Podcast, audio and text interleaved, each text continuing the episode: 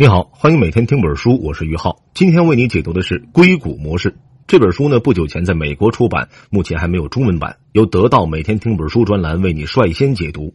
书的英文原版大约是一百八十一页，我会用大约十八分钟的时间为你讲述书中精髓是什么，让硅谷成为世界的创新工厂。提到硅谷，很多人都不陌生，比如著名的英特尔、谷歌、苹果、惠普。脸书、推特、特斯拉这些耳熟能详的高科技品牌，基本都诞生在这里。他们不仅影响着人们生活的方方面面，更引领着全球科技产业不断前进。同样，硅谷作为一个整体，正在用它的产品和创新精神改变着世界。那么，硅谷究竟有哪些成功要素？又是采取怎样的模式推动创新的呢？今天呢，给你讲的这本《硅谷模式》就很好的回答了这些问题。这本书的作者是来自瑞典的两位著名经济学家安妮卡·斯汀博尔和斯沃克·朗奇。安妮卡·斯汀博尔之前的一本书《谷歌模式》就已大获成功，登上了亚马逊畅销书的排行榜。两位作者十几年来一直从事企业研究，在写这本书之前，他们花了几年时间对硅谷的一系列典型企业做了深度分析。通过对这些企业组织结构、企业文化等不同侧面的解读，为你展示了构成硅谷模式的关键要素。在这些研究基础上，两位作者指出，硅谷模式本质就是一种开放文化下的管理模式。正是在这种模式激发下，才让硅谷成为世界上的创新工厂。这期音频呢，我会从硅谷的推门文化、试错文化、工程师文化和用人文化这四个方面，给你介绍什么是硅谷模式。下面呢，我们就来一个个说。先来看一看今天第一个内容：硅谷企业中的推门文化。在硅谷的很多公司中啊，普遍流行着这样一种做法，那就是无论是多高级别的领导，只要员工有思考成熟的想法和建议，都可以直接推开他的门，表达自己的想法。甚至在有的公司，员工想要找老板谈心，连门都不用推。比如脸书的创始人扎克伯格就没有自己固定的办公室，而是和员工一样在隔断里办公。特斯拉的创始人埃隆·马斯克只是在公共区域里划出一片工位，和员工打成一片。可能在有些企业，对于这样的推门文化觉得有点不能接受，但这在硅谷企业中却是每天都在发生的事儿。传统公司通常采用树状组织架构，这意味着从基层到管理层之间有更多层级和中间环节，并且要遵循一定汇报规则。但很多时候，这也会导致官僚文化的形成，阻碍信息的传递。硅谷公司的组织则完全不同，他们的基层员工和公司高层可以直接沟通，无需中间环节的转述，这样可以保证信息传递的最大效率。那为什么硅谷会形成这种推门文化呢？因为硅谷这个小社会长期孕育了一种平等文化。硅谷企业中不同层级员工之间是平等的契约关系，而不是传统企业里领导和被领导的关系。即便是不同职级或者存在汇报关系的人员，他们之间也仅仅是工资待遇或者股权上的区别，并没有人事上的决定权。在硅谷公司看来，如果上级对下级有了生杀予夺的大权，那下级就会牺牲公司的利益，满足上级的意愿，这样就会让公司的战略意图难以落实。大家平等，人们为了争取单纯职位的兴趣就会大大降低，反而把精力专注在事情本身上。那么，这样的组织模式遇到具体事是怎么运作的呢？通常，在整个公司的最高愿景之下，他们会设置很多彼此平行的团队和事业部。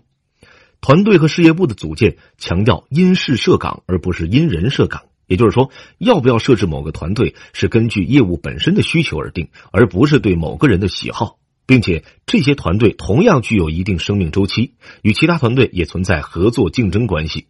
如果某项业务过时，那这个团队就会重新调整或者撤并。具体到某一个团队当中，同样没有传统的层级结构，只有团队带头人，没有管理者。那你可能会问，这两者有什么区别呢？哎，他们的区别就在于二者发挥的作用不同。管理者关注的重点通常是只是把控每一个环节需要做什么，而团队带头人扮演的角色通常是带领。他们的任务是设定目标，然后激励团队成员发挥最大干劲儿，达成目标。有时候啊，带头人还是一个很好的指导者，他们启发并帮助团队成员更好的表达自己。团队带头人存在于公司各个层级，是企业文化传递的使者。他们向上承接公司的愿景，知道公司要往哪里发展；向下又把这种愿景转化为可执行的目标和任务。团队带头人的选拔通常会很谨慎，谷歌的做法就很有意思，在提拔一个人之前，至少要取得他未来可能合作的五个同事的认可，因为老板不可能关注到办公室的所有行为，但同在一个办公室的同事却可以做到。比如说，老板可能不知道这个人很粗鲁，或者说经常迟到这类细节，但其他的同事却可以做出相对客观的评价。这样呢，即便这个人被提拔成团队带头人，由于事先取得了大家的认可，今后合作也会更顺畅。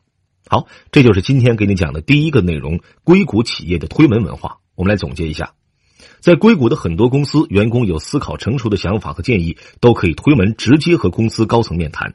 在公司内部，不同层级的人员只在薪酬方面有差异，而没有人事决定权。在公司最高愿景之下，他们会设置很多彼此平行的团队和事业部。在团队和事业部内部，依然是平等关系，只有带头人，没有管理者。带头人的作用是设定目标，然后激励团队成员发挥最大干劲儿达成目标，同时作为指导者帮助团队成员更好的表达自己。下面我们来说今天的第二个内容：硅谷企业的试错文化。在快速变化的市场上，硅谷企业能够立足并且迅速崛起，很大程度上靠的是他们的试错文化。这种文化的精髓就是，不管结果怎么样，先去做了再说。因为他们清醒的认识到，在任何一项探索开发过程中，没有人会预料它是否成功。如果不去试，就连失败的可能也没有。硅谷公司和其他传统公司的最大区别就在于是否迈出了探索这一步。比如，同样来自硅谷的电商巨头亚马逊曾经研发过一款智能手机，叫做 Fire Phone，但这款手机上市后却反响平平。有的人可能会想，一个做电商的公司凭什么生产手机呀？但不要忘了，这款手机其实只是和其他产品平行的探索尝试。和它同样的尝试，还有很多人熟悉的 Kindle 电子阅读器。这项产品就在后续市场反馈中获得了巨大的成功。对于这次尝试，亚马逊 CEO 贝佐斯就曾经说过：“我为 Fire Phone 的失败感到自豪。这个探索本身就是一个宝贵的学习过程。”所以你看，硅谷的企业对于失败这件事是高度宽容的，所以才会有那么多人放开手脚，愿意去试错，去尝试新东西。比如大家常用的安卓手机中的安卓的系统，就是一位名叫安迪·鲁宾的人发明的。最开始呢，他只是把市场上已经存在的一些技术整合起来，做成了一个自己随手用的技术性小玩具。但后来这个系统却在被谷歌收购之后，成为了现在世界上亿万人都在用的智能手机操作系统。这样的案例在硅谷还有很多。试错文化是在硅谷公司中被普遍认可的一种价值观。在他们看来，美国整个国家的历史在短短二百多年里成长为当今世界上的超级大国，这个过程本身就是一个在不断试错、不断完善的过程。而硅谷的演变和发展，正是和这种试错文化一脉相承的。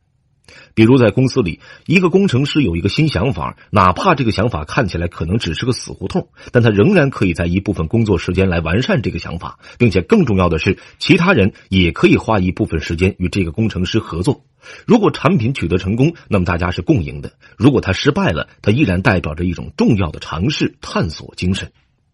在二零零四年，谷歌股票首次公开上市的时候，它的创始人曾经向所有潜在投资人写了一封公开信。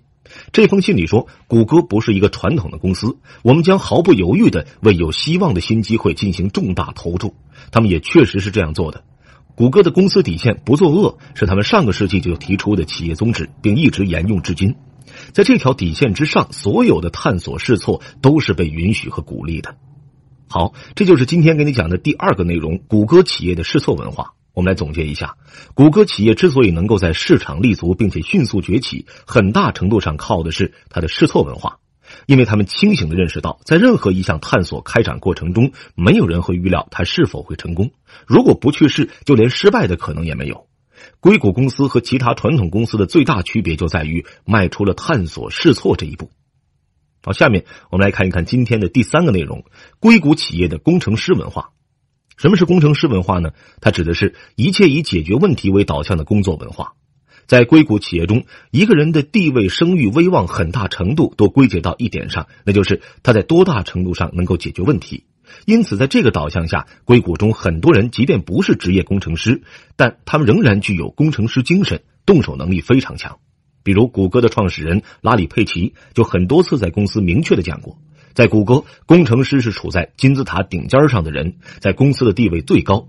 不仅过去如此，将来永远如此。在脸书，看上去好像产品经理地位很高，但他们大多数是工程师出身；而在一些几乎是纯技术的企业，比如半导体和芯片类的公司，基本上工程师就拥有最终决策权了，甚至连销售和市场也经常由主管工程师的副总裁来负责。可能你没想到的是，在硅谷企业中，收入最高的就是工程师。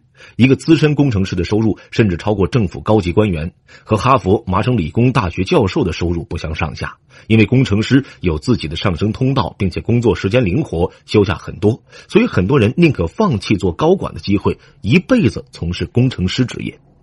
比如，谷歌就曾经流传过这样一个小故事。公司在二楼的铁柜不定期放置一些带有谷歌微标的 T 恤，大家都可以拿。后来有人注意到这个铁棍对面安装了整个区域的公共摄像头，索性就写了一个分析摄像头监控图像的软件，判断这个铁柜的门是不是开着的。如果是开着的，那么很可能就是新的 T 恤又到了。当这种情况发生时，就自动发送邮件到 T 恤警报器的群组中，告诉大家来拿。你看，即便是取 T 恤这件小事，在硅谷都会有他们独特的工程师式解决方案。做这些事儿，并不是靠老板下达任务，而完全是凭着人们对技术、对解决问题自发的热情。这种热情在整个硅谷是一种风气。即便一些人已经取得了很大成就和地位，但他们依然保持着对技术、对创新的追求。比如早期操作系统 Unix 的发明人、图灵奖的获得者汤普森，直到现在，每天大部分时间依然花在写程序上。太阳能电站的发明人贝托谢姆后来又成为了天使投资人，并且投资成立了上市公司，仍然坚持亲自写代码。正是由于普遍存在的工程师文化，所以在硅谷企业里的产品经理和工程师的比例大概是一比一百，甚至一比二百。这说明硅谷的工程师在日常钻研中已经成为了全能型复合人才，会做很多本来应该由产品经理做的事。他们不仅可以用技术实现自己的想法，并且在对市场和用户心理的把握上也有很高的水平。好，这就是今天跟你讲的第三个内容：硅谷企业的工程师文化。我们来总结一下，工程师文化从字面上理解是对工程师职业的尊重。在硅谷的工程师拥有很高地位，而且薪酬待遇也是最高的。同时，工程师文化还代表着一切以解决问题为导向的企业文化。即便很小的事在硅谷都会有它独特的工程师式解决方案。好，下面我们来看看今天最后一个内容：硅谷企业没有规则的规则。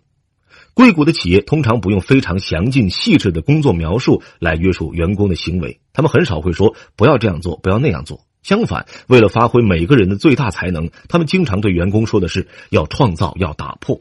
因为这些公司有着非常清醒的认识，那就是给员工创造自由的环境，也就是在为企业发展注入活力，让员工保持良好的创新状态，鼓励他们去尝试新的东西，总会给企业带来一些新的创意，而这些创意就可能意味下一个增长点。当然，这里的不做详尽细致的工作描述，并不意味着放任自流。